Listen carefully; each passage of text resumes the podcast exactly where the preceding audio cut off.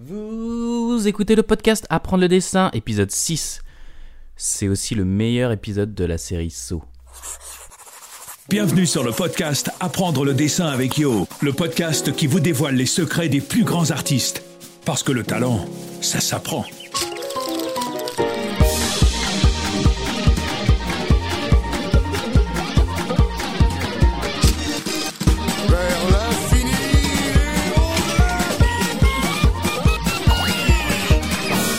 Hey guys, ça fait super plaisir de vous retrouver pour ce podcast qui en est déjà à son sixième épisode. Donc euh, bah ça y est, on est au mois d'octobre là. Mois d'octobre, mois Inktober. Euh, J'espère que vous êtes à fond là. En tout cas moi je suis à fond. Ce que j'adore avec le Inktober, c'est que c'est euh, génial pour se forger une habitude de dessiner régulièrement tous les jours. Je pense qu'il n'y a pas mieux que le Inktober pour, pour se lancer en fait dans, pour construire cette habitude. Parce qu'en fait il y a cette communion avec tous les artistes du monde entier qui partagent ce challenge et ça donne une motivation et une excitation. euh, cette communion avec tous les artistes du monde entier pendant un mois, euh, moi je trouve ça génial. Donc si vous n'avez pas commencé, c'est pas grave. Commencez maintenant là. Parce que c'est vraiment une expérience euh, importante pour tous les artistes, je pense, et c'est une expérience unique, quoi, qui, qui arrive une fois par an. Donc c'est vraiment un rendez-vous à pas manquer. Et du coup, ce mois-ci sur la chaîne YouTube, il va y avoir toute une série de vidéos qui sont consacrées au Inktober. Donc il y aura des timelapses de mes propres Inktober, il y aura des tutos, enfin je vais donner des conseils. Donc euh, bah, je vous donne rendez-vous sur la chaîne YouTube pour ça. Si vous voulez suivre mon challenge Inktober, vous pouvez regarder sur mon Instagram. Personnellement, je me suis rajouté deux contraintes, dont une est de dessiner dans le style d'un artiste que j'aime beaucoup. Et je vous dis pas qui c'est, c'est à vous de le trouver.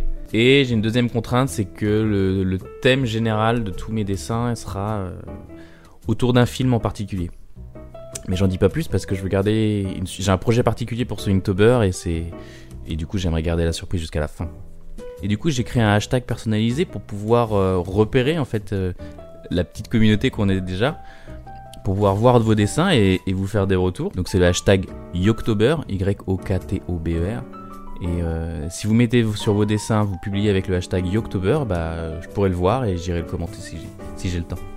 J'espère que vous êtes à fond pour l'Inktober et puis euh, bonne chance quoi pour terminer le, le challenge.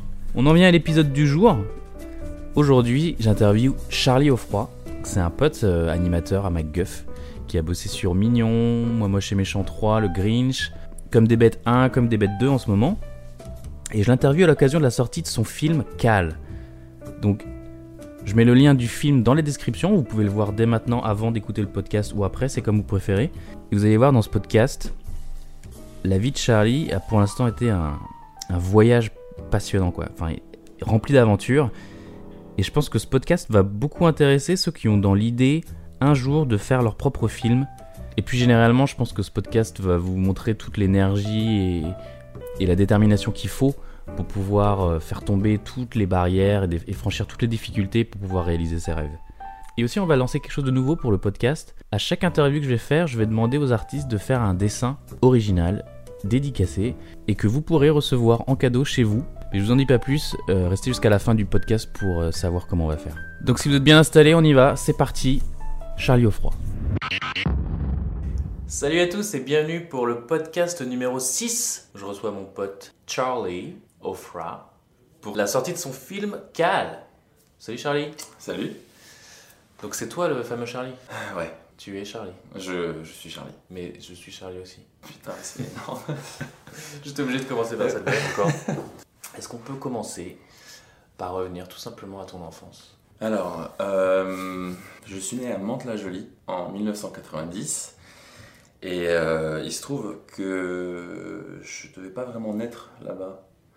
Euh, je devais naître en Corse, à Bastia. Euh, mais les médecins n'étaient pas, pas très chauds. Donc euh, ils ont dit vous allez rester un peu là.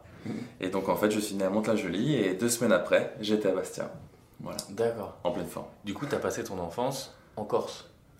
toute mon enfance, de mes deux semaines à mes 20 ans. Ok. Dans, dans toute cette période, euh, est-ce que tu dessinais déjà?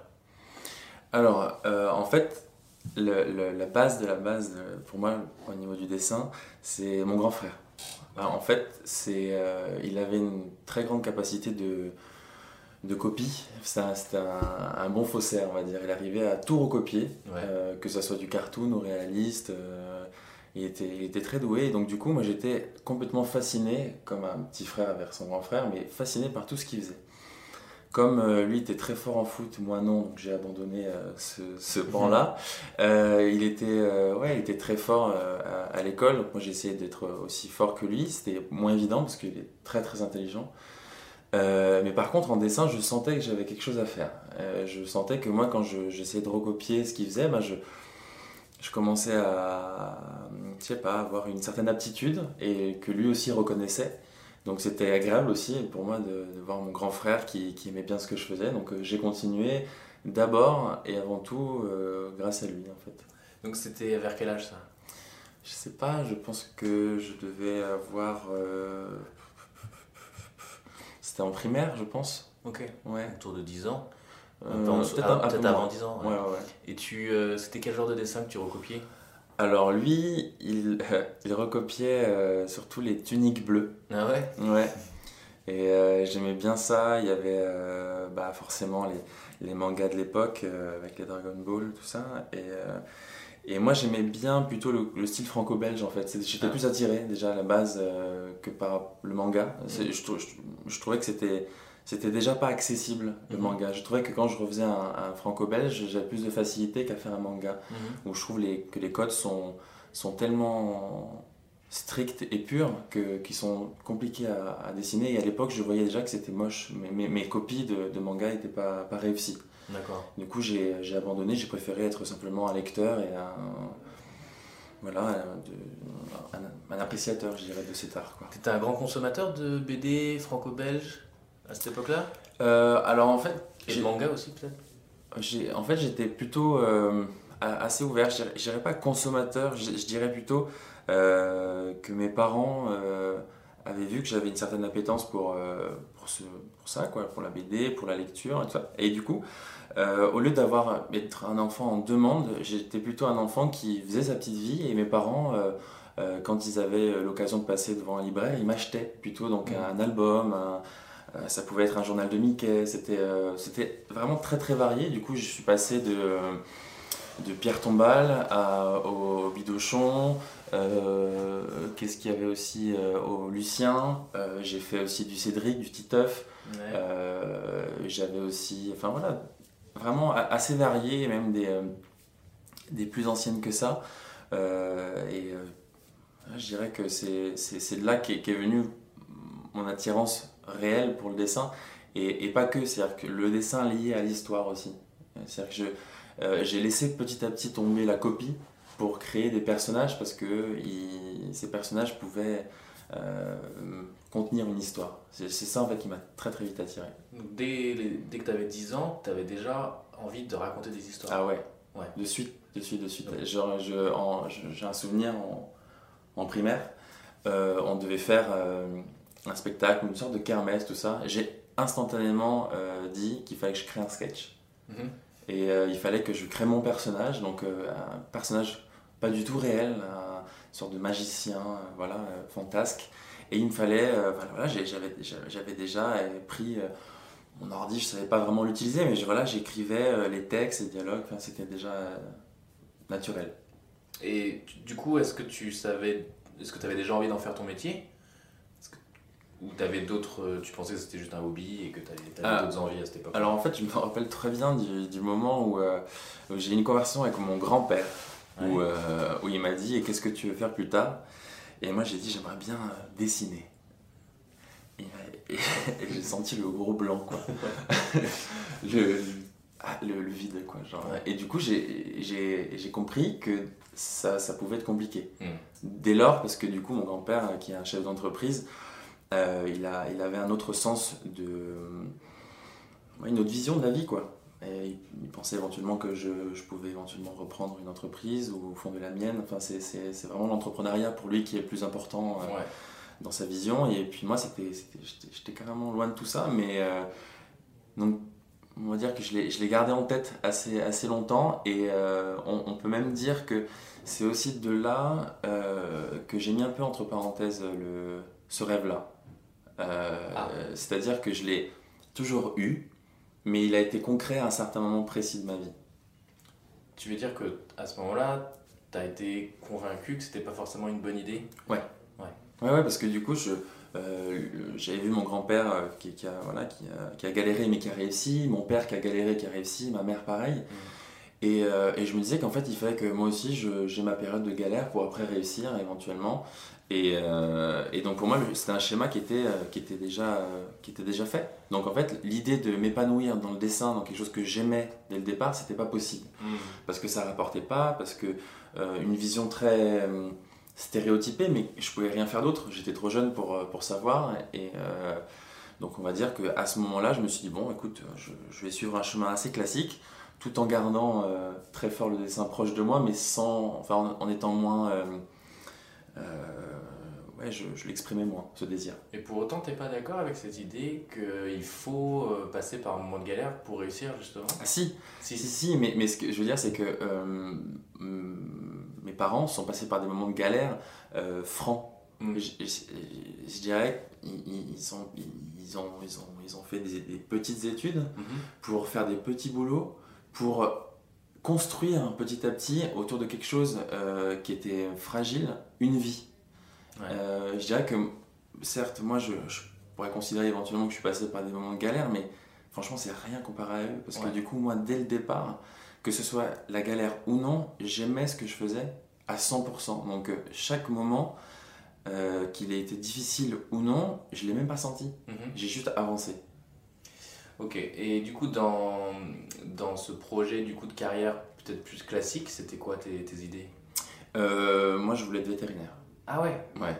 J'étais, euh, je- quand j'ai eu mon bac, j'avais le, euh, une feuille de, de- une fiche pour rentrer à, dans une prépa de, c'était BCPS, BCPST, un truc comme ça, Mhm. prépa pour rentrer après dans une école de vétérinaire, peut-être soit sur Paris, soit sur Lyon, ou qui est le bassin de, de cette discipline euh, en France. Et donc j'étais très, j'étais, j'étais, j'étais, j'étais motivé. En plus, j'étais plutôt fort dans les matières euh, qu'il qu'il fallait. Donc, euh, ouais, essentiellement. Mhm.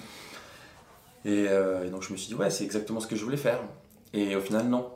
En fait, je m'étais euh, construit du coup une, une sorte de vie euh, à travers euh, ben, voilà, les, ceux qui m'ont précédé, et, euh, mais qui n'était pas vraiment la mienne. Voilà, mon, père est chef d'entreprise, mon grand-père est chef d'entreprise, ma mère est chef d'entreprise, euh, mon, mon grand frère, lui, il est ingénieur euh, en développement.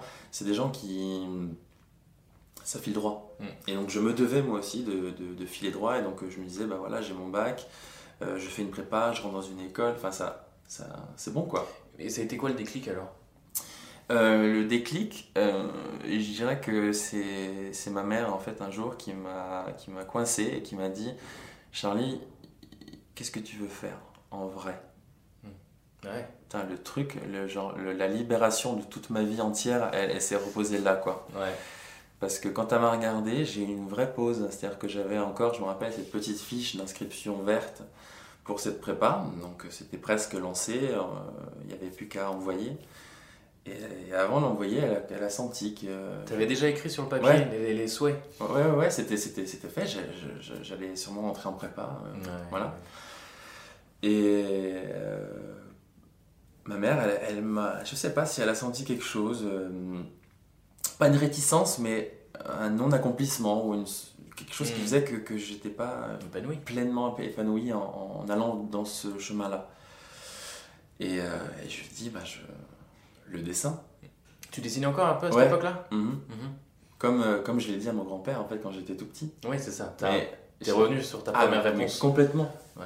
Complètement. Et euh, alors après, j'avais pris un peu de maturité parce que je savais que le dessin en tant que tel euh, ne pouvait pas payer. Je ne pouvais pas non plus être caricatureur, caricature- caricaturiste pardon, à Montmartre ou. Euh, je pouvais, je, je sais pas, je- le dessin c'est quoi en fait? C'est le dessin, c'est de la BD, c'est de l'animation, c'est juste de l'illustration euh, pour euh, du marketing, la publicité. Est-ce que c'est de la peinture? Est-ce que euh, qu'est-ce que c'est que le dessin? Que- Comment je comment je voulais l'exprimer, le mettre en, en, en œuvre pour que ma vie puisse tourner autour de ça avec bah, tout ce qui va avec, avoir un salaire, et ta avoir- vie, bien voilà, sûr. ma vie. Et euh, c'est là que j'ai commencé à me renseigner à peu près sur, sur tout et n'importe quoi, euh, sur Internet, sur les bouquins. euh, et euh, et j'ai vu, il y a un truc qui, qui m'est apparu très très vite. c'est les gobelins. Ouais. C'est-à-dire que je, je- je voyais que quand on parlait 2D, quand on parlait dessin, quand on parlait métier, professionnalisation, c'était les gobelins. Euh, apparemment, les gens qui sortaient de cette école que je ne connaissais absolument pas. Il faut aussi savoir que euh, à Bastia, en Corse, euh, il y a une sorte de, distance qui est, qui réelle. C'est-à-dire qu'on ne rencontre pas des, gens qui, connaissent des gens qui ont fait. C'est bizarre, mais en gros, quand on est à Paris, à Nice, je sais pas, à Lyon, on rencontre toujours des gens qui ont, qui ont eu certains parcours qui pourraient éventuellement nous, nous guider. Euh, en Corse, Ouais. les seuls gens qui m'ont inspiré, ce sont mes parents. Parce que c'est ils, ils nous ont ils nous ont élevés, ils nous ont éduqués, ils nous ont euh, inculqué plein de valeurs. C'était ça mes, mes vraies références. Mais en termes de parcours professionnel, c'est venu très tard. Les, les gens que, qui, qui, qui, qui semblaient être comme moi et qui avaient cette, cette volonté, qui ont eu cette volonté, qui ont réussi. Enfin, voilà. Donc euh, en cherchant au hasard, je suis tombé donc sur cette école et, ma mère m'a dit écoute, euh, faudrait peut-être que tu, que tu tentes. Euh, moi j'ai dit mais par contre je, je, savais que je n'avais pas le, le niveau euh, pour rentrer à ce moment-là, mais euh, c'était déjà pour moi un premier pas vers euh, comment j'allais construire ma vie autour du dessin, Ouais. encore une fois. Et du coup, tu t'es dit film d'animation à ce moment-là? Ouais, de suite. Ouais, la BD, en fait, je l'avais un peu abandonnée parce que en regardant des interviews ou même en rencontrant des, euh, des BDistes, j'avais euh, été frappé par le- la, la- la- je sais pas, la, c'est un monde vraiment difficile, quoi. Ouais. C'est rude, c'est euh, c'est c'est passionnant, mais à la fois, je, je, je- je sentais déjà la fatigue des gens, je sentais déjà le que, que même la solitude qui est autour de, de, ce- de cet art. Mhm. Parce que euh, chaque jour, euh, ils, doivent, ils doivent tout mettre. C'est-à-dire qu'ils doivent, ils sont payés à la planche ou des fois par. Euh, juste pour, pour l'album, et l'album doit être fini, doit être aussi. Il y a, y a- y a y a des feedbacks avec les éditeurs, tout ça. C'est, et euh, et t'es seul avec toi-même dans ta, dans ta piole et tu gagnes rien du tout. Et, euh, j'ai trouvé ça assez euh, effrayant en fait. Ouais. Euh, je me suis dit en fait que j'étais pas euh, du tout assez solide pour, euh, pour euh, concrétiser ça en fait. Et euh, je me suis dit qu'il fallait absolument que je trouve une formation euh, qui pourrait m'amener vers une vie professionnelle, euh, je dirais pas standard, mais en tout cas, euh, Avec un salaire, quoi. ouais, Tout simplement. juste une stabilité. Ouais, une stabilité. Parce que, parce que sans ça, euh, déjà que euh, voilà, j'ai quitté la Corse pour après faire des- mes études, j'avais besoin de stabilité. Ouais. Quand, on, quand on quitte du coup sa famille, son, son île, encore plus, on se sent euh, encore plus arraché de, de- de tout ce qu'on est. Mm. Donc il fallait que, que je me sente sûr de- du projet que j'allais mener. Et euh, voilà, c'est ce qui s'est passé. Ok. Du coup, film d'animation, Gobelin, euh, comment ça s'est traduit alors Alors en fait, euh, j'ai passé une première fois le concours des Gobelins, je l'ai euh, raté. Euh, c'était très impressionnant, c'était à l'espace Charenton, euh, 600 personnes. quelle année? je pense que c'était, je sais pas, en 2008 ou 2009. Ah On ça. passé ensemble alors. Ouais, Ouais. 2000 si c'était 2009 ou 2008, ouais. ouais, un truc comme ça, je, je sais plus exactement. Ouais. Et, euh, et on était dans le même hangar. Ah, c'était Sans se c'était connaître. fou, c'était Ouais, fou, c'était dingue. Et, euh, et, et en fait, j'ai pas été vraiment découragé, c'est-à-dire que euh, je me suis dit que le dessin, euh, la, la, la 2D, ça, ça allait pas le faire pour moi. Euh, L'animation, comme je la voyais, c'était c'était pas vraiment accessible à ce moment-là. Mhm. Et puis encore une fois, le, le dessin, ça a toujours été quelque chose d'assez euh, intime pour moi. Je l'ai jamais vraiment partagé ça. On m'a toujours euh, euh, complimenté sur éventuellement ma façon que j'avais dessiné, mais j'ai jamais vraiment mis ça à l'épreuve d'un prof d'art ou d'une école d'art. T'avais pas de blog? Pas du tout. Ouais. Pas du tout. J'étais juste quelqu'un qui, qui, qui était attiré par ça et qui avait une certaine facilité. Ouais. Mais, euh, mais ça s'est limité et ça s'est borné à, à, à sa- à ma propre personne.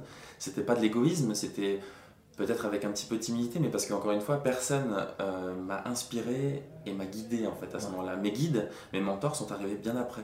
D'accord.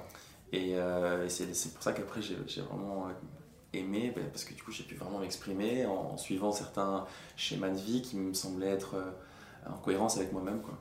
Du coup, Du coup, tu as cherché ailleurs là Ouais, en fait, euh, je me suis retrouvé à l'ESRA euh, à Nice. Alors pourquoi Nice? Parce que, euh, en fait, en bateau, avec le Corsica Ferry, c'est pas Ah, très cher et en quelques heures, je peux être à Bastia. Donc ça t'a arrangé d'être à Nice plutôt que Paris?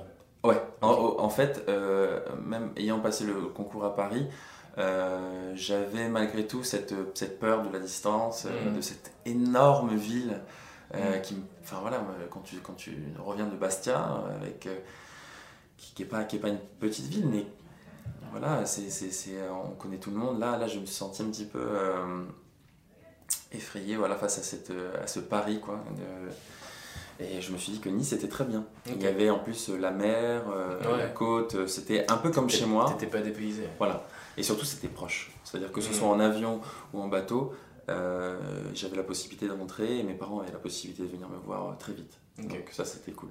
Du coup, t'as fait les 3 ans de l'ESRA. Ouais. Alors, c'était quoi ton expérience là-bas? Alors là-bas, euh, ce que, ce que j'ai aimé, c'est qu'en fait, ils ont pris le, le néophyte absolu que j'étais et ils l'ont un petit peu construit. Euh, construit, je dirais culturellement. Le- je dirais que les outils, je les avais déjà en, en- en moi. Euh, ils avaient juste besoin d'être euh, affûtés euh, comme il fallait pour, pour que je puisse être pertinent dans mes interventions, dans mes créations et dans ma façon de, d'orienter ma, ma- ma vision quoi, voilà, du film d'animation. Et euh, ça a été... euh, Donc, alors moi, moi tu sais, j'avais fait la première année à Paris Ouais. de l'ESRA. Euh, Est-ce que du coup à Nice c'est pareil Tu fais un film chaque année? Euh, Il y avait ça, ouais. Donc t'as Ouais. fait trois films? J'ai fait trois films. Ok. Tu veux nous en parler?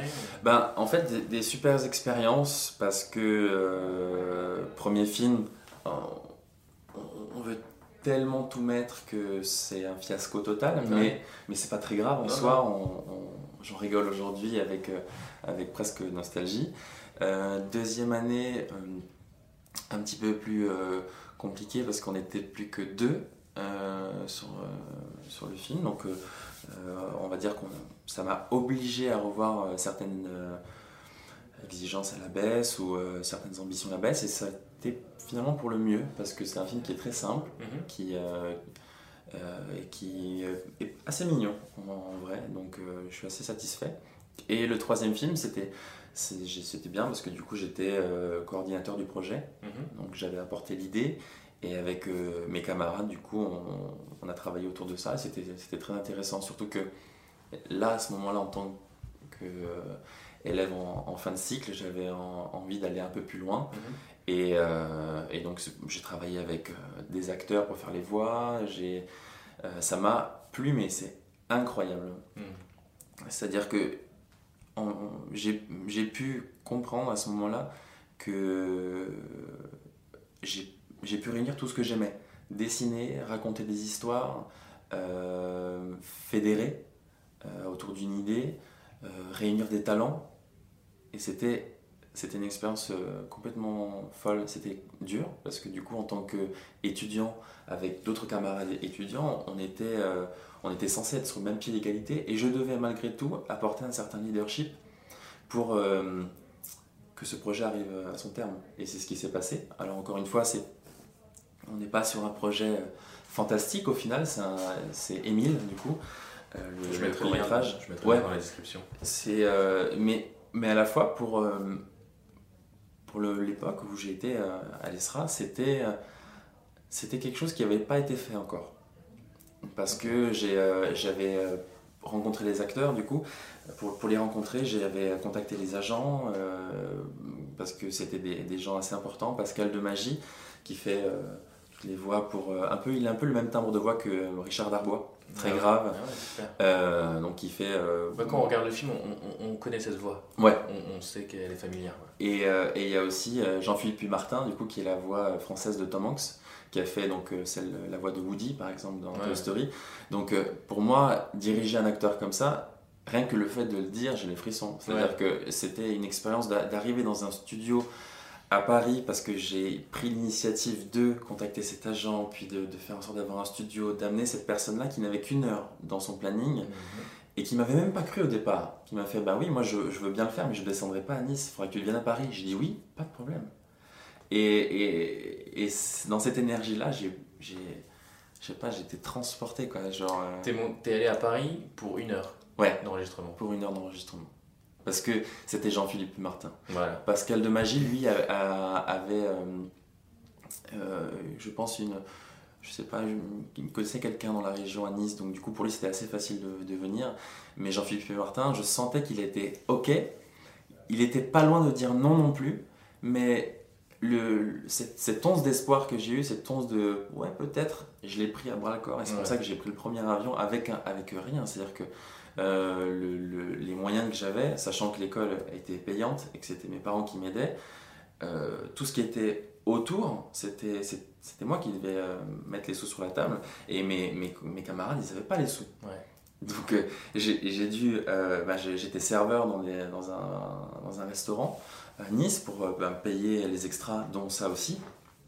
Et j'ai fait aussi euh, appel à la région PACA à l'époque, euh, qui avait un- mis en place un- une sorte, une sorte d'aide qui s'appelait euh, Envie d'agir, où en fait tu présentais euh, ton projet devant un jury, et ça, ça prenait six mois. Donc en fait j'ai investi de l'argent que j'ai pu, euh, que j'ai pu réinvestir après. C'est-à-dire que sur, ces, sur ces six mois, en fait, j'ai rencontré ben, plusieurs professionnels et, et qui, ont, qui ont jugé de la valeur de mon projet. Et au final, grâce à ça, j'ai eu 3000 euros de, la- génial. de la région euh, PACA pour soutenir mon projet. Et en même temps, moi, je, je soutenais mon film.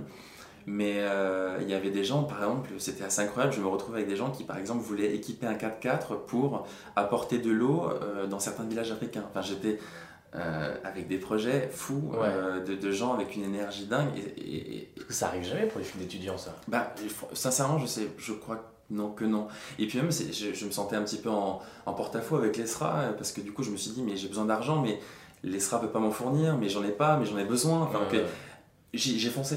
Ah. J'ai pas pu m'arrêter à ce moment-là. Je me suis dit, euh, je, vais, je vais y aller avec la plus grande transparence, avec la plus grande honnêteté. J'ai besoin de cet argent pour payer cet acteur qui est normalement payé à peu près 1500 euros de l'heure. Donc, euh, il m'a fait un prix, Mhm. mais on, on reste sur des, sur des tarifs élevés. Ouais. C'était c'était important à ce point-là pour toi d'avoir ces, ces. C'était primordial. Ouais. Parce que parce qu'en fait, je savais tellement que le projet ne reposait sur rien d'autre que de la transpi d'étudiants que avoir avec nous euh, des acteurs professionnels, je savais pertinemment que ça allait euh, monter, ça allait euh, gonfler le projet, ça allait lui apporter une crédibilité, une, une- une puissance euh, qu'il n'avait pas du tout au départ. Mm. Et en sachant que du coup, je voulais aussi avoir un process qui était beaucoup plus professionnel, c'est-à-dire qu'on ne fait pas l'animation et après le son, mais je voulais faire le son et en fonction des rushs qui me plaisaient, animer sur ces sons pour Mhm. avoir une- un vrai lien entre la performance d'acteur et l'animation finale euh, par-dessus. Comme on fait ici à Guff. Et... Eh oui. Ouais. Ok, ça c'est génial, hein, ta détermination pour, euh, pour euh, faire éclore ta vision et du coup, bah, bon, t'as le truc d'avoir de l'argent de, de la région, j'ai jamais entendu ça. quoi. Mm. Bah, c'était, je me suis fait pourrir hein, par tout Ouais. le monde. Ah ouais C'était une année très compliquée pour moi parce que les gens voulaient me tourner le dos, il y avait des gens qui, qui étaient très agressifs envers moi, des gens qui me disaient que j'y arriverais pas, qu'il fallait que j'arrête de rêver, enfin j'avais j'ai plein de phrases Ah comme ouais, ça. tu les, tu les as eu, c'est Ah ouais, ouais, ouais, c'était gens qui essayent de te. Ah ouais, ouais, parce qu'en en fait, ils te voient tellement, c'est c'est une transe, hein, franchement, pour réussir euh, pendant un an à lutter, à créer, à, à casser des murs, à, à aller à Paris, revenir, tout ça avec euh, rien, euh, c'est. Tu, tu gênes. Mm. De base, t'es euh, un, un parasite. Mm. Tu, tu. Voilà. Tu, tu sais, on est en anglais, tu think outside the box. Ouais, C'est-à-dire que tu. Et là, tu, tu bouges leurs conventions et. Mais oui. Et ils, ils aiment pas quoi. mais oui. Ah ouais. Mais au final, ce qui est bien, c'est que euh, toutes les personnes qui, euh, qui ont eu des mots un peu difficiles, par la suite sont venues me voir une par une. Pour s'excuser? Pas pour s'excuser, parce que je, je, je, je, je voulais pas d'excuses. J'ai aucune rancœur pour ces gens-là, parce que je savais que moi, que ça marcherait. Donc, Ouais. euh, qu'il y, y allait forcément aller- avoir euh, un moment où, où tout allait s'apaiser. Je le savais. Et quand ils sont venus, du coup, ils sont venus me dire écoute, merci. Juste, un- juste ça. Mm. Et du coup, ce merci, je l'ai pas pris comme une excuse, j'ai juste pris comme, comme une prise de conscience de leur part et ça m'a suffi. J'étais heureux et apaisé aussi, de mon côté. Ça, je trouve que c'est une histoire géniale pour euh, les gens, les étudiants, les jeunes qui nous écoutent. euh, et j'espère qu'ils ils s'en rappelleront quand ils auront des épreuves. Mm. Parce que quand tout le monde est contre toi, mais que tu es persuadé, tu, tu, tu- soit tu trouves le chemin, soit tu fais le chemin. Tu, Oui. tu crées le chemin toi-même, Mhm.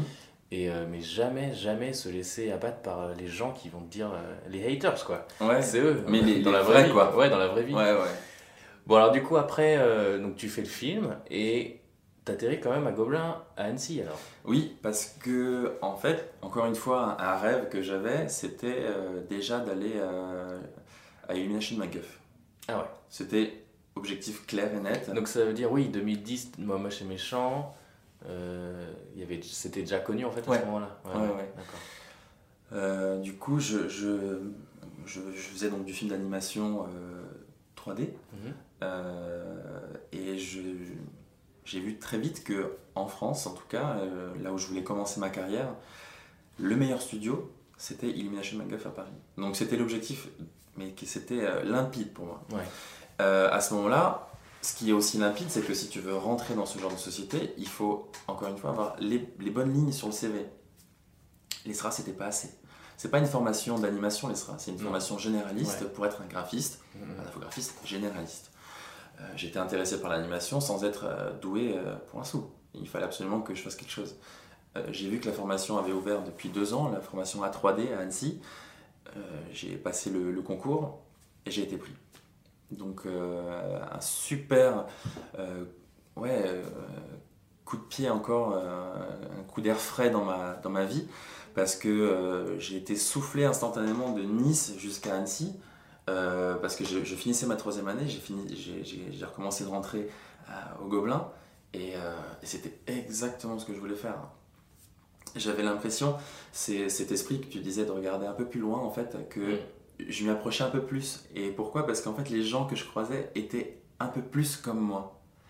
Et, et plus j'ai avancé, plus les gens autour de moi l'étaient. Et, euh, et donc du coup en fait ça entretient une certaine folie, mais c'est une folie douce qui, qui, dynamique. qui, voilà, qui, qui, qui mène ta vie aussi Ouais. qui te permet de trouver de l'énergie quand on n'a pas. Et, euh, et donc arriver au Gobelin, pour moi déjà, c'était juste euh, fantastique. J'ai travaillé euh, comme un moine pendant, pendant un an, et c'était c'était trop bien, parce que on était tous euh, sur le même bateau, il n'y avait pas une once de, de concurrence ou de, de malveillance chez les uns chez les autres. On avait la chance aussi d'avoir un, un groupe qui était euh, différent en termes d'âge. On avait des jeunes, euh, des plus jeunes et des, des plus âgés qui avaient jusqu'à 28 ans et qui avaient déjà fait des stages, qui étaient déjà animateurs, peut-être même 2D en reconversion vers la Ouais. 3D. Euh, ça, c'est inspirant. Quand Ouais. toi, tu, tu viens d'un cursus euh, bah, très classique, généraliste, tout ça, tu vois des gens qui ont déjà bossé. Les mecs, ils ont un niveau de fou. Toi, tu as juste le potentiel. Éventuellement, c'est encore que de l'expectative. Tu vois, genre, tu, tu crois que, mais tu sais pas. Et quand tu vois euh, ce genre de, de talent, tu, tu, ouais, tu te boostes, tu te, tu te bouges, quoi. Genre, quand il faut bosser, que ce soit le matin, le soir, euh, tu, tu- tu fermes l'école, quoi. Tu, tu rentres chez toi, tu, dors quand on peut plus, tu te lèves, tu, tu, tu vas, quoi. C'était c'était une discipline euh, ardue, mais tellement plaisante. Mm. C'était incroyable. J'ai vraiment vu, euh, tu sais, c'est un peu cette courbe exponentielle où en fait, dans les débuts, ça monte très haut pour après se stabiliser. Euh, c'est- J'ai vraiment cette, cette courbe de, de progression de jour en jour, de semaine en semaine avec les, les intervenants. C'était incroyable. Euh, en plus, on avait la chance d'avoir les mêmes intervenants qu'à Paris, en fait, qui faisaient Paris pour après Ouais. redescendre à Annecy, pour après remonter. Donc, on avait aussi ce lien direct avec cette grande institut qui est euh, les Gobelins Paris. On avait vraiment cette, cette, cette envie de, de briller aussi et de se dire qu'on avait aussi nos- nos- des, des choses à dire à travers des personnages qui étaient non pas dessinés mais déjà créés. euh, pour leur insuffler la vie, des émotions, euh, apprendre à animer un quadrupède, euh, faire du cartoon, du réalisme. Enfin, c'était incroyablement riche et euh, j'en suis sorti, mais euh, totalement différent, à 100%. Et alors, ce qui est génial, du coup, euh, avec cette année, c'est que tu fais que des exercices d'anime pendant Ouais. un an. Donc, donc, à la fin, tu as en fait une bande démo. Quoi. Exactement. Et c'est la ligne sur le CV que tu dis qui manquait. Donc, en sortant des gobelins, tu as postulé directement à MacGuff. Ah, C'est ça. Ouais. En fait, j'avais des, des- J'aime bien ton trajet de Corse, euh, Nice, euh, Annecy. Tu montes petit à Ouais. petit. euh, tu- Ouais, ouais je, je- je t'avoue que c'était, c'était vraiment pas fait exprès et, euh, et au final, bah, ça m'a permis ben voilà, d'y aller petit à petit, de m'éloigner petit à petit et de, de, voilà, de prendre ce chemin de vie avec, euh, avec aisance presque. et de Jusqu'à Paris. Jusqu'à Paris. Et c'était, c'était, c'était trop bien. Euh, C'était le Rastignac de l'animation. ouais, j'avoue. Et euh, non, Du non, coup, t'as- t'as- c'est- t'as- du coup, t'as été pris au stage de MacGuff. Ouais, bah, euh, en fait, c'est- je me rappelle que certains de mes camarades euh, avaient envie de d'avoir un stage, donc euh, je- comme moi, mais du coup avaient envoyé beaucoup de CV. Et moi, c'est vrai que dès le départ, j'ai envoyé très peu de CV. Mhm. J'ai dû envoyer genre 5 CV. À différentes boîtes, Ouais, 5 boîtes différentes, dont MacGuff. dont MacGuff. Et pourquoi Et je voulais que MacGuff. Et pourquoi? Parce que je, je, c'était, je préférais presque n'avoir rien Ouais. que, que enfin, Et je en suis comparaison. complètement comme toi. Je, pouvais pas. J'ai toujours fait comme ça. Je, ouais, je pouvais pas me, me, me- contenter d'un studio euh, parce que je, qui, qui, qui était, qui était entre guillemets, euh, qui avait moins d'ampleur. Qui serait un plan B en fait. Ouais, parce que c'est c'est pas un plan B que j'avais, c'était c'était un plan, c'est tout. C'était le plan A. Ouais. Le plan, le plan B, c'est de pas avoir de plan B. C'est exactement ça. Donc, non mais ça c'est vachement important. Enfin, je trouve que ça c'est aussi une, une règle que j'ai toujours suivie dans ma vie quand j'ai eu euh, Gobelin, Arnaud, Ouais. Pixar. Toujours, toujours en fait, euh, si tu veux, pour moi, si je réussissais pas les Gobelins, mais je finissais dans le caniveau. Moi, je, je, je, comp- je comprends. Parce que moi j'avais que je connais. j'avais 28 ans, c'était la dernière année et tout ça. Non, j'avais 25 pardon. J'avais 25 ans, c'était la dernière année, donc si je réussissais pas, je savais pas ce que je faisais de ma vie. Mm. Vraiment. Non, mais je. je ouais, Et, et- et quand je postulais pour, les, pour les, le boulot après aussi pour, euh, aux US et, et, à Harman, j'avais pas d'autres possibilités, j'avais pas de stage, alors qu'on était obligé de faire des stages. Donc si j'avais pas, je sais pas ce qui se passait parce qu'on était obligé d'avoir un stage. Si Harman me disait pas oui, Bah, il y avait rien, quoi. c'est- s'il y avait rien. Ouais, ouais, je- Mais, comme- mais ça, ça s'appelle être dos au mur. Et quand t'es dos au mur, t'as pas le choix, t'as pas de plan B, t'y vas et ça marche. Je sais pas pourquoi. c'est- Ouais. C'est l'univers qui fait ça. Ouais, je, bah, je, je, je- je te crois. Je, je, je- je ressens exactement ce que tu dis. et Je, euh, C'était des moments compliqués parce que j'ai même refusé un stage Hmm. parce que j'avais pas eu la réponse. Enfin, c'était trop vite. J'avais aucun mail de réponse positive ou négative de MacGuff, Mhm. Illumination MacGuff. Et pourtant, j'ai refusé un stage. Enfin, je, je- Parce que je- tu l'avais au fond de toi, tu savais Ouais. que ça allait arriver aussi. J'étais en rejet de, de, de ce qu'il y avait d'autre que mon projet initial. Hmm. Et, euh, et quand euh, du coup j'ai eu la réponse euh, positive euh, vraiment sur le tard de d'Illumination MacGuff, bah, du coup j'étais. euh, ouais, c'était, je dirais, le premier accomplissement de ma vie. Hmm. Et, euh, et c'était vraiment le premier. hein. Pour moi, tout ce qui est bac, euh, rentrée de. Enfin, tout, ça avant. Même ton film, ton film d'Estra, non? Non, non, non, c'était. C'était ça Ouais. l'objectif, ouais. L'objectif, c'était d'entrer euh, Ouais, dans cette société, dans ce studio. C'était le, le, ouais, je dirais le, le- le moment le plus fort de, de ces années-là. Parce que les autres, en fait, étaient des moments de. C'était du chemin. Mhm. Du chemin qui m'amenait vers. Ouais, ouais. J'étais vraiment dans la tête dans le guidon, j'avançais. Là, t'as t'as Et là, check- j'y allais. t'as check-in la, la case. Ouais, ouais. C'est bon. C'est ça. fait. Mm. Euh, du coup, t'es arrivé sur quel film? Euh, je suis arrivé en stage sur euh, Mignon. sur Mignon. Ouais. Alors, du coup, t'as as fait le stage et t'as été embauché alors. Ouais, exactement. c'est génial. Ouais, c'était trop bien. Et donc, t'as commencé direct en animateur junior sur Mignon. Alors, j'ai commencé euh, au, dé- au départ, c'était. euh, je devais commencer en crowd sur Mignon Ah oui, à la oui. base. Et, euh, et au final, ils ont, ils ont changé un tout petit peu les plans et je me suis retrouvé du coup à faire du print au Au marketing. market? Ah ouais, Voilà. d'accord, ouais. Donc, euh, petite euh, déconvenue pour moi parce que je voulais faire de l'animation. Mhm. Et, euh, et au final, c'était, je pense, la meilleure chose qui me soit arrivée. Mhm. Pourquoi? Parce que en fait à ce moment-là, cette déconvenue donc crée du coup une sorte de petit, euh, petit malaise intérieur où tu te dis je suis arrivé là où je voulais et on, et on me on me range un petit peu euh, au print pour Ouais. faire des, simplement du posing pour des affiches, pour des mugs, pour des euh, peignoirs, j'en sais rien. Ouais, voilà. Et euh, Je l'ai le peignoir ouais, où t'as fait un mignon. Ouais, ouais, tu vois, c'est ça. vachement confort. Et, euh, et en fait, là, la lumière, en fait, elle, elle commence au moment où euh, je marche et je rencontre Arnaud Berthier qui... Qui fait un tour de magie. Qui me fait un tour de magie de base. Le, mec, euh, le mec est trop fort. Il Ouais. faut, faut savoir que Arnaud Berthier, c'est euh, la base. Eh ben, je vais. Si je... sais pas s'il a trop de trucs sur internet, mais j'essaie de mettre des liens dans la description de. C'est un, voilà, un ancien un animateur 2D de chez DreamWorks qui est juste fantastique, qui est euh, habile euh, du coup euh, avec ses mains, du coup qui fait des tours de magie, qui, voilà, qui est quelqu'un de discret mais tellement doué et Mhm. extraordinaire.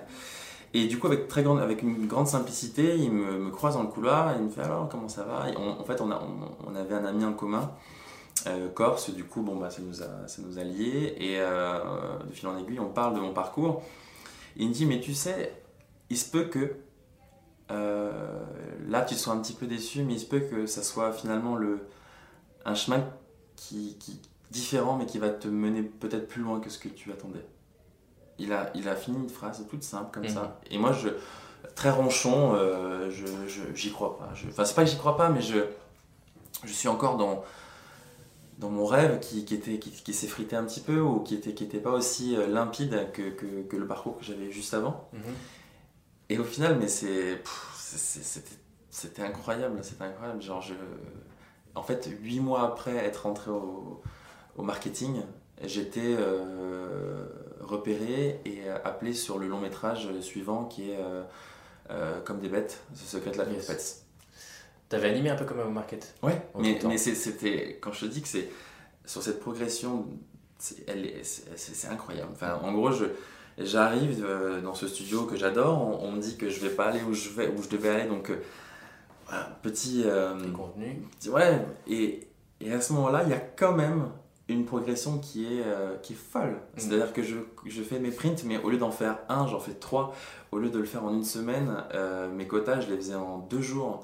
Et en fait, cette, euh, j'ai trouvé une, une manière de, de m'exprimer à travers le travail. En fait, j'ai appris à travailler concrètement et à m'exprimer à travers ça. C'est-à-dire qu'au lieu de dire tout simplement euh, Hey, je suis là, mais regardez, embauchez-moi, faites de moi le meilleur animateur, au lieu de parler, de gesticuler, Mm. d'être juste un quelqu'un de volubile et qui sert à rien, j'ai travaillé. Mm. Et c'est qu'à travers le travail j'ai compris que c'était euh, ma manière maintenant à moi de communiquer. Il fallait que je change ma manière de communiquer avec, euh, avec les gens. Et, euh, et le fait de travailler bien, très bien et vite, c'est comme ça que je me suis fait repérer. Et c'est comme ça qu'en 8 mois, je suis passé donc du print, j'ai animé sur euh, des courts-métrages, finalement tous les courts-métrages euh, Des Mignons. des Mignons, donc qui sont dans les bonus. J'ai animé sur le, un, un court-métrage de Comme des bêtes. Et très vite, euh, voilà, il y a en- la, la petite tape sur l'épaule pour me dire écoute, est-ce que tu peux venir dans mon bureau On voudrait te parler. euh, on voudrait te prendre en test pendant trois mois sur euh, long métrage. Donc euh, tu feras du marketing et du long métrage pendant cette période-là. Mais nous, notre but, c'est de voir si tu es apte à intégrer l'équipe. Yes. Et je peux, je peux te dire qu'à ce moment-là, mais J'étais à fond. mais j'étais à fond. Mais genre, je travaille du lundi au samedi, je faisais 10h, 10h. Je pouvais pas faire moins, je pouvais pas faire plus. J'étais dans. euh, je sais pas, le- c'était, c'était, ah, j'étais trop bien quoi. J'étais. euh, J'étais à fond quoi, à fond mais dans, dans un plaisir absolu, c'est-à-dire sans aucune sensation de fatigue, de lassitude, de, de- de morosité. J'étais en train de voler Mm. parce que je sentais que ça allait marcher. Encore une fois, enfin, je- ouais. j'avais presque aucun doute sur le fait que j'allais être embauché après. Parce que il fallait, déjà. Et, euh, et de deux, parce que c'était ce, c'était ce que je ressentais. Mm. Et, euh, et au bout de trois mois, on, pareil, on vient me chercher et, et en 30 secondes, mon destin il change encore. On me dit, bah écoute, euh, c'est bon, euh, t'intègres l'équipe, bravo, félicitations, on me serre la main, au revoir. Je m'installe dans mon bureau et je suis animateur junior main sur un long métrage. Incroyable. Enfin, pour moi, je... encore une fois, il y a des moments, tu vois, dans ta Ouais, vie où tu t'es juste. euh, Ouais, t'es bouche bée de- de- devant ce qui t'arrive et euh, devant cette, euh, cette, cette énergie, ces, ces bonnes énergies qui t'arrivent, euh, c'est incroyable. C'est- génial ton parcours. Et tu, du coup, tu as bossé après sur euh, euh, DM3, Ouais. Moi, moi chez Méchant 3, sur le Grinch. Mm. Puis là, en ce moment, on est sur, on est sur Pets 2 tous les deux. Euh, on va passer peut-être à, à Cal. Yes. J'aimerais que ça passe, ça soit une partie du, une grosse partie du podcast. Ouais. Tu, ça vient d'où Cal? Ça, ça vient d'où cette idée? Alors, Cal, euh, ça vient d'abord sur un post-it. Euh, en fait, euh, je, je- j'ai- on, on parle de dessin, du coup, je suis, je suis un, un grand, euh, gratteux euh, du, du, carnet quand j'ai 30 secondes, une minute, un quart d'heure avant, après le, les, les, réunions euh, le matin, le soir. Enfin, ça arrive tout le temps. Mhm. Et, euh, et, là, je sais pas, il y avait un, un vieux, vieux, carnet de, de post qui traîne. Puis là, je, je vois cet espace-là et je me dis, ah, je mettrais bien une tête d'un personnage hyper sympa, très rond, je sais pas, poilu, gonflé, voilà. Et je, et je, fais une tête, du coup, de, et c'est un roi. Et ce roi-là, c'est. Euh, je sais pas, je, je, je, dessine et il se passe quelque chose. À ce moment-là, on me dit Charlie, il faut que tu viennes.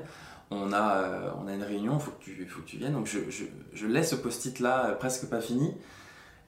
Et, euh, et c'est pendant cette réunion-là, du coup, où on montrait un de mes plans, je, je, suis complètement absent on parle, j'entends rien, enfin je, je fais ouais, je, je, ouais. Et en fait j'étais en train de... L'histoire était en train de naître en fait dans mon esprit et, euh, et je suis retourné à ma place, j'avais mon histoire. Je savais déjà ce que Ton histoire bah, le, de poil. Ouais, mon histoire de poil, c'est ça. Et, et, je me suis dit que ce personnage-là, il allait être le personnage central de mon film et que, et que, et que je voyais déjà le royaume de poil, je voyais, euh, je sais pas, c'était clair assez, assez soudain, mmh. mais euh, je savais qu'à ce moment-là, il fallait que je fasse quelque chose.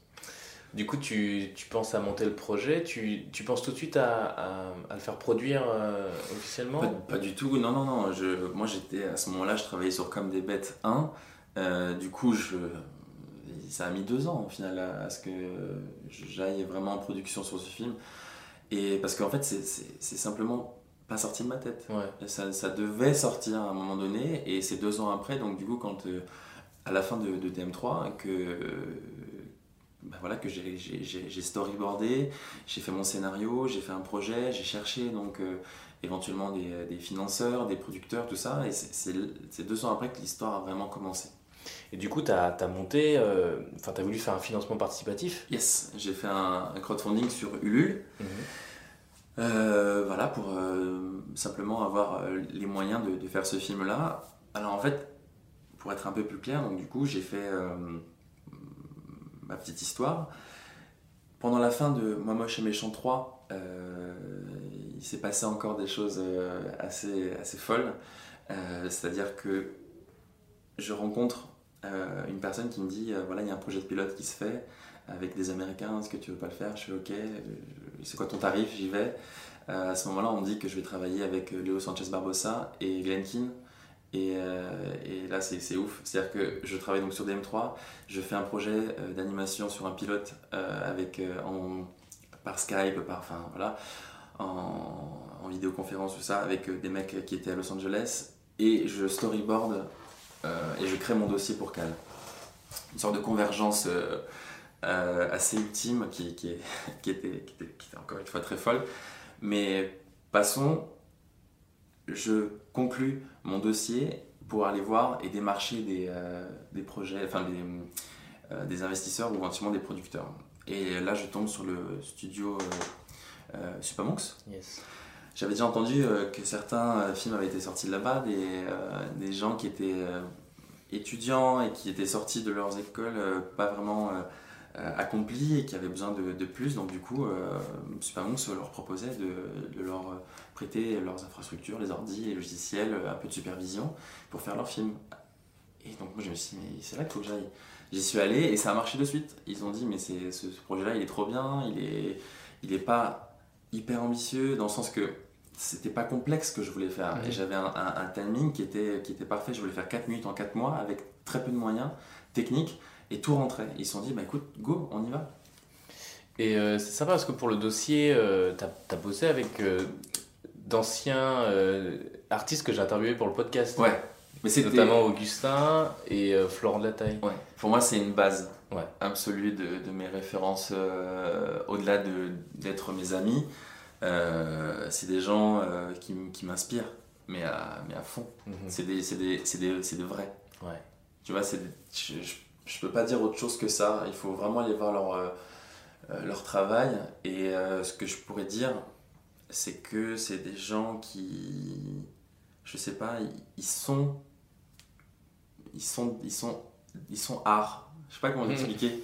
euh, quand, tu, quand, tu, quand tu les vois, ils sont, ils sont, ils sont là, mais ils sont pas vraiment là parce qu'ils sont déjà dans, dans, je sais pas, dans un dessin, dans une idée. Ils sont, euh, ils, ils sont, c'est des personnages artistiques euh, complets. Euh, Quand je vois un Florent de la Taille, c'est quelqu'un qui, qui est habité par, je ne sais quel dieu euh, du dessin, de, de, la motivation, c'est- des personnages incroyables. euh, Et Augustin, pareil. Et, et ils ont en plus cette humilité qui fait que hum, j'ai eu l'envie de bah, leur proposer de travailler avec moi. Moi, j'avais l'idée, l'énergie, l'envie, enfin tout, tout- tout cet apport-là. Et eux, ils avaient euh, cette, euh, cette- ce talent extraordinaire pour éventuellement faire émerger ce qu'il y avait de meilleur dans ce que j'avais à proposer. Ouais. Voilà. Et, euh, et ils, m- ils m'ont ils m'ont vraiment, vraiment aidé. Parce que Mm. du coup, c'est eux qui, à ce moment-là, avec, avec sérieux, on n'était pas là pour, euh, pour vraiment euh, être potes et se, et Mm. se congratuler entre nous.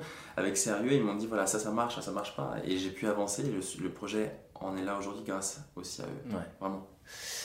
Euh, tu as, quand je regarde le film là, euh, donc il y a ce côté très 2D, cette ligne, euh, et ce côté sépia très léger. Est-ce que si je te dis euh, que, ça, me- le, que j'y vois une référence un peu de Pepperman, ça te. Ouais, c'est un super Ça compliment. C'est un super compliment. Si jamais tu as vu un peu de Pepperman, ne serait-ce que 5%, 5% ouais, carrément. Hmm. C'était une de tes inspirations Ouais. ou- ok. Mm. À 100%, je, je- franchement, euh, quand j'ai commencé à faire ce film, je me suis dit il fallait que je j'essaye de tendre vers quelque chose qui, qui techniquement pouvait être euh, malléable. Mm. Malléable, c'est-à-dire qu'en fait, on pouvait refaire les plans très facilement pour que le rendu ne soit pas trop long.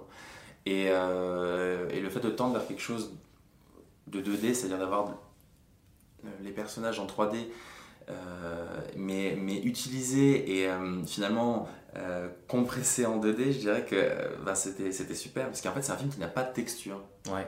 C'est un film qui a été animé dans un univers vide, avec des rigs ultra simples. Mhm. Et, euh, et en fait, tout a été composité après sur Nuke. Les backgrounds sont faits en 2D, euh, à l'aquarelle, euh, sur, des, euh, sur des cançons format raisin. C'est, tout, est, tout est fait à la main, les textures, tout ce, qui, tout ce qui bouge à l'intérieur, tout ce qui donne de la vie, ça a été fait avec une main humaine. Après, ça a été scanné, photographié, puis composité, animé. C'était ça l'objectif, c'était qu'on s'éloigne au maximum de, de la 3D Mhm. et, et jouer avec les perspectives. euh, Il y a même un plan qui est full 2D. euh, Ouais, mais j'étais obligé. Dragon. euh, J'étais obligé. J'avais un plan dragon euh, où, euh, qui vole. Au départ, ça devait être quelque chose de, de tout petit, un dragon qui vole au fond. Donc je me suis dit, ouais, ça pourrait être bien une petite silhouette, comme ça, moi, ça m'évite de, de modéliser, puis riguer, et ainsi de suite. Et je l'ai confié ça aux mains de Maxime, Maxime Delalande. un, un autre super ami animateur. fantastique, Ouais. euh, et qui voilà, m'a dit écoute, Charlie, j'adore l'idée, mais je- j'ai envie d'aller plus loin. J'ai dit mais, mais go, vas-y, va plus loin, va, va où tu as envie d'aller. Je- Et à ce moment-là, du coup, il m'envoie le line-up de, de, de sa, de sa première année, mais juste à tomber par terre. Quoi. Ouais. Donc euh, moi, j'étais j'étais j'étais heureux comme un, comme un, comme un fou. Quoi. Genre, j'ai- il m'a il m'a fait le clean après, j'ai pu après faire la colo de, de cet anime-là. C'était c'était c'était génial. En plus, je trouve que ça passe nickel. Dans le, dans le, dans le film, si tu veux, Mm. on, on- on- on sent que c'est de la 2D, mais finalement, parfois, même quand c'est de la 3D, on se demande si c'est pas de la 2D. Enfin, je trouve que le, le mélange est nickel, quoi. Ouais, Il marche très très bien. c'était vraiment, le, c'était vraiment le but premier. Le, le film sort aujourd'hui, c'est-à-dire au moment où on sort le podcast. Mhm. Si je te demande de tirer une, une conclusion de cette expérience d'avoir euh, fait ce film, d'avoir porté ce film, euh, parce que c'est depuis longtemps que tu es dessus. Enfin, Mhm. Moi j'étais là aussi sur Mignon, je me rappelle quand tu, tu m'en parlais euh, à ce moment-là. Euh, donc ça date. Ouais. Et là il sort enfin. La Qu'est-ce que- tu en retires quoi, de, de- de cette expérience? Est-ce que c'est aussi une de ces, de ces cases que tu coches là? Alors en fait, j'ai. Je sais pas comment expliquer, c'est pas, c'est pas une case. J'ai l'impression que je suis en train de colorier euh, un bout, du, un bout de la case. Je, je- je sais pas, j'ai j'ai Donc c'est l'impression. une étape alors? Ouais, Ah ouais? C'est pas, pas un accomplissement en soi. J'ai l'impression que c'est. euh, j'ai- pas ouais, autre chose. Ouais, Ok. ouais, je sais pas, c'est pas vraiment un check dans la checklist, c'est vraiment, c'est, le début. C'est euh, le. J'ai colorié peut-être un- Mm. le petit bout en haut à droite de la case. Mais, mais il en reste en- encore plein de. Il y a, il y a plein de vides à combler encore. C'est quoi alors C'est quoi tes envies, tes projets là C'est d'en faire, faire un autre. Ouais. et, euh, et d'aller euh, encore plus à l'essentiel, de penser encore plus à l'histoire, d'être euh, plus pertinent, plus intelligent, plus fédérateur. Ouais, de prendre cette expérience-là qui était fantastique et de la condenser pour la mettre au service d'une autre histoire. Voilà. Du coup, les, les gens qui t'ont aidé pour ce film, c'est euh, Florent, Augustin, il y en a d'autres. Hmm. Euh, mais tu nous as dit que c'était aussi parmi tes, tes inspirations ultimes. Est-ce que tu as d'autres inspirations? Euh, bah, alors en fait, la base de, si on, si on revient au dessin, ce que j'adore quand je dessine, c'est de dessiner librement. Je déteste les, je sais pas, rester sur euh, un centimètre carré et essayer de le rendre le plus réaliste possible. Mhm. J'adore prendre un crayon et, et faire des grandes lignes euh, euh, un peu un peu crades, euh, faire des, des, des, des pleins, des déliés, je sais pas, c'est un, truc qui me plaît. Et du coup, là-dedans, il y a certains artistes qui sont vachement importants. Donc, il y a Florent Delatelle que, Mm. que j'adore. Il y a Glenn Keane. Il y a. Je connais pas. il y a Biblouati qui est très fort. Ouais. Euh, Samantha Youssef, une ancienne animatrice de, de chez Disney qui est Mhm. juste, juste folle aussi. Et après, dans tout ce qui est euh, délié aussi en termes de, de dessin, j'adore Bastien Vives, Ouais. qui est, qui, a un, qui un trait assez exceptionnel. Ouais. Euh, je reviens un petit peu sur Augustin Clermont, mais il faut vraiment voir ses dessins de nu, c'est assez Mm. incroyable. Cette ligne claire, pure, c'est euh, assez incroyable. Bah, je vous renvoie au podcast, à la vidéo du podcast où il y a tous ces dessins de toute façon qui passent euh, sur la vidéo et puis son, son blog et son compte Instagram. Je vais, mettre en, je vais les remettre dans la, dans la description. Et, euh, et puis après, je, bah, je vous invite aussi à regarder le travail de Chloé Nicolet. De, euh, Chloé de- Nicolet qui sera la prochaine invitée du Yes, podcast. la septième. Euh, Il y a Peter de Sèvres aussi que, que j'adore. Yes. Qui bosse à MacGuff, t'es au courant Non, de cette rumeur? Mais non. Genre là maintenant. là. Ouais, il y a des gens qui l'ont vu dans la rue. Mais non. Si, si, il bosse à MacGuff. C'est incroyable. C'est Je sais- je- sur le projet, alors je sais pas si je peux en parler, mais. Ouais, je- le projet. Oui, oui, carrément. Ah non, mais c'est- une chance incroyable pour le studio, alors. Bah, trop cool. Euh, puis après, je, euh, un mec qui, par rapport à l'anatomie, il y a euh, Michel Lauricella euh, qui est juste stop. Il faut acheter ses bouquins, ils sont vraiment cool. Et, et petite découverte aussi, j'ai j'ai voyagé en Norvège là, il y a quelques, quelques mois. Et il y a un parc, le parc Vigeland, euh, là-bas à Oslo, qui est juste fantastique. C'est des sculptures. Euh, le mec s'appelle Gustav Vigeland et c'est incroyable. Le mec est né, euh, je crois, en 1870, un truc comme ça. Et euh, j'ai jamais vu ça. C'est-à-dire que c'est simple, c'est Mhm. pur et c'est tellement moderne. C'est incroyable. C'est-à-dire qu'on n'est pas sur du classique, on n'est pas sur du contemporain, on est sur quelque chose de. C'est incroyable. Enfin, tout ce qu'il fait, c'est euh, un parc où, euh, où chaque personnage vit, parle, euh, éprouve des émotions avec des designs incroyables, des proportions incroyables Mhm. et une, une finesse dans les courbes, dans les lignes qui est. euh, c'est à voir. quoi. Voilà. Mm, Bah, je, mets, je mettrai encore le, le lien dans la description. Ce que j'aime bien demander, c'est euh, aussi c'est tes sources d'inspiration qui sont pas forcément du domaine graphique. C'est-à-dire, est-ce que tu as des, t'as des sources d'inspiration musicales, des artistes, Ah ouais. ou de cinéma, ou de littérature? En fait, qu'est-ce qui t'inspire? En fait, la, la base euh, de tout, pour moi, c'est euh, la musique. Mhm. Euh, je, le premier art qui est entré dans ma vie, c'est la musique, parce que à travers la batterie, mes parents, en fait, ils ont vu que, que, voilà, que j'avais envie de m'exprimer, ils savaient pas trop la guitare, je sais pas, le piano, tout ça. Ils ont dit, ben voilà, essaye la batterie, on verra. Et c'était juste un coup de foudre, donc du coup, je dirais que aujourd'hui, la- la- la- le son, j'ai- c'est c'est juste c'est essentiel.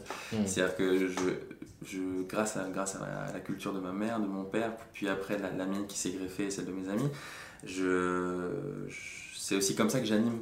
C'est-à-dire que je, pense en animant à la musique qu'il va y avoir. C'est-à-dire quand je fais mes storyboards et que je fais euh, un montage après, euh, c'est obligatoire pour moi d'avoir euh, une bande son. J'ai mis du Patrick Doyle par exemple euh, sur ma bande son avant de demander à, à mon compositeur de, faire quelque chose, euh, c'était obligatoire parce qu'en fait, c'est ce rythme-là, cette énergie-là, en fait, elle te, elle, t'a- elle te donne, moi, quand je travaille, euh, j'ai des moments où j'ai envie de, j'ai envie de, je sais pas, de foncer, du coup, j'écoute, je sais pas, du Foo Fighters, du, du ACDC, du euh, Veil of Maya, du. Euh, Qu'est-ce que ça peut être aussi Du euh, Rival Sons, euh, plein, plein de groupes un petit peu euh, divers et variés, bon, très axé rock quand même, Ouais. c'est- la base de, de, de ce que je suis. Et, mais un mec rock. ouais, Ouais. à mort. et, mais sinon, après, ouais, je peux, je peux avoir des moments beaucoup plus chill où j'ai besoin de, de tranquillité. Et il y a, y a, y a, y a d'autres. Je sais pas si tu connais James Blake. Euh, Oui, oui, ça me dit quelque chose. Voilà, c'est le genre de, de, de mec où, euh, voilà, qui fait une musique euh, qui, qui juste t'amène ailleurs. Ouais. C'est juste incroyable. Ciné un peu? Des rêves? en, en ciné, je dirais. Bah, en fait, les, les, je dirais que les premières larmes que j'ai eues, euh, juste après euh, La ligne verte, on va dire, comme un gros film qui, qui a marqué euh, son temps, les, les, les films qui m'ont ému, en fait, c'est des, des films d'animation. Ah ouais. C'est trop bête, mais j'ai- pleuré devant Tarzan. là, dernièrement, devant Inside Out. Impossible de pas verser sa petite larme. Coco, tu l'as vu? Coco, ouais, carrément, mais tu pleures. tu, pleures. tu veux dire, c'est pour ça qu'en fait, c'était obligatoire pour moi de, de venir là-dedans. Après, ici, ben, il y a des, références. Quand j'étais petit, euh, ma mère, elle a été euh, importante là-dedans. C'est-à-dire que quand je te dis qu'il n'y avait pas d'apport extérieur pour euh, m'apporter une culture ou éventuellement une direction, ma mère, elle a tout fait. Elle savait que j'avais une attirance pour l'art. Et en fait, elle a tout fait pour essayer de me- conforter là-dedans au final. C'est pour ça qu'elle a compris très vite quand, quand je voulais faire ma prépa, c'était, non, il fallait que je fasse autre chose. Elle le savait, elle était, elle trop forte. Et euh, elle, m'a, elle m'a acheté des, des VHS de euh, Laurel et Hardy. Mhm. Euh, j'ai de, de comédie musicale de, de l'époque, euh, de Fred Astaire, euh, certains, certains M Show avec Marilyn Monroe. Ouais. Enfin, en fait, j'ai vu plein de films comme ça. Ouais. C'est-à-dire que ma, ma, ma vraie culture, elle n'est pas dans le cinéma vraiment moderne. Je dirais que du Charlie Chaplin, genre, J'allais te le dire. ouais, euh, du Buster Keaton. Ouais. euh, c'est, ma mère, elle m'a, elle, elle m'a créé cette petite banque-là Mm. de, de films où, euh, qui, qui, qui, qui, qui m'ont suivi, qui me suivent encore. Et je dirais qu'en fait, c'est ça qui me fait rire, en vrai. Ouais. Tu m'emmènes voir une comédie, bon, je rigole, mais c'est... Mhm. Tu, tu Les tuches. ça, ouais, les tuches, quoi, la base, de- c'est- extraordinaire. Mais non, ce que je veux dire, voilà, ça, c'est Ouais. euh, une comédie moderne Ouais. avec des codes qui, qui, qui font appel à, à, une certaine, un certain communautarisme où en fait on, on isole une communauté et on rigole. De, de, enfin, c'est pas un rire euh, franc, c'est pas un rire universel. Ces gens-là euh, avaient l'art de nous faire rire universellement. Et, et cette C'est puissance pour ça qu'ils touchaient le monde entier, justement. mais ouais, mais c'est c'est c'est C'est pour ça que c'est- le c'est monde entier les connaît. c'est incroyable. Et, euh, et c'est- et c'est- je dirais que les bases de cinéma, je pourrais, je pourrais pas te dire, voilà, je, euh, je connais si, tout c'est. Kubrick ou je connais, je connais Ouais, tout ouais. de ça. C'est pas vraiment ça. Je dirais que c'est- j'ai une culture assez, euh, assez large, mais très axée début du cinéma, vraiment. Ouais. Euh, limite cinéma muet. C'est c'est vraiment qui qui ce qui m'a le plus frappé quand j'étais petit parce que j'avais pas forcément euh, une éloquence ou quoi que ce soit, mais j'avais déjà compris grâce Mhm. à ces films-là que qu'on pouvait s'exprimer différemment. Et c'est pour ça que j'ai voulu danser, que j'ai voulu faire du théâtre, et c'est pour ça que j'en suis là aujourd'hui, que je vais Mhm. créer des histoires. Et euh, c'est Moi, j'adore tout ce que. On arrive à la fin du podcast. J'adore tout ce que tu nous as raconté et ton parcours. Je trouve ça génial. J'espère que ça va. Ça va motiver à fond les gens qui vont écouter, quoi. S'ils ont des projets, montrer qu'on peut les, les mener à bien. Et ce que j'adore par rapport au début de la conversation sur euh, ce dilemme entre l'entrepreneuriat de tes parents et ta vocation d'artiste, moi je te vois entrepreneur là. Mhm. T'es un artiste entrepreneur. Ouais. T'es allé à fond. En fait, t'as la mentalité aussi de ça, de d'avoir euh, fait tomber les murs et de pour aller chercher ce que toi tu voulais quoi. Ouais. Et, et quand tu fais ton film, t'es un peu aussi un entrepreneur. Tu mènes ta barque, tu, tu, tu diriges une équipe. J'aime bien ce, ce rapport. Euh, je vais terminer avec la dernière question habituelle de tous les podcasts. Comme les gens qui écoutent ce, ce podcast en général, c'est des gens qui, qui essaient d'apprendre à dessiner, qui apprennent à dessiner. Mhm. Est-ce que tu as un conseil? Si tu devais donner un conseil pour apprendre à dessiner Je dirais, euh,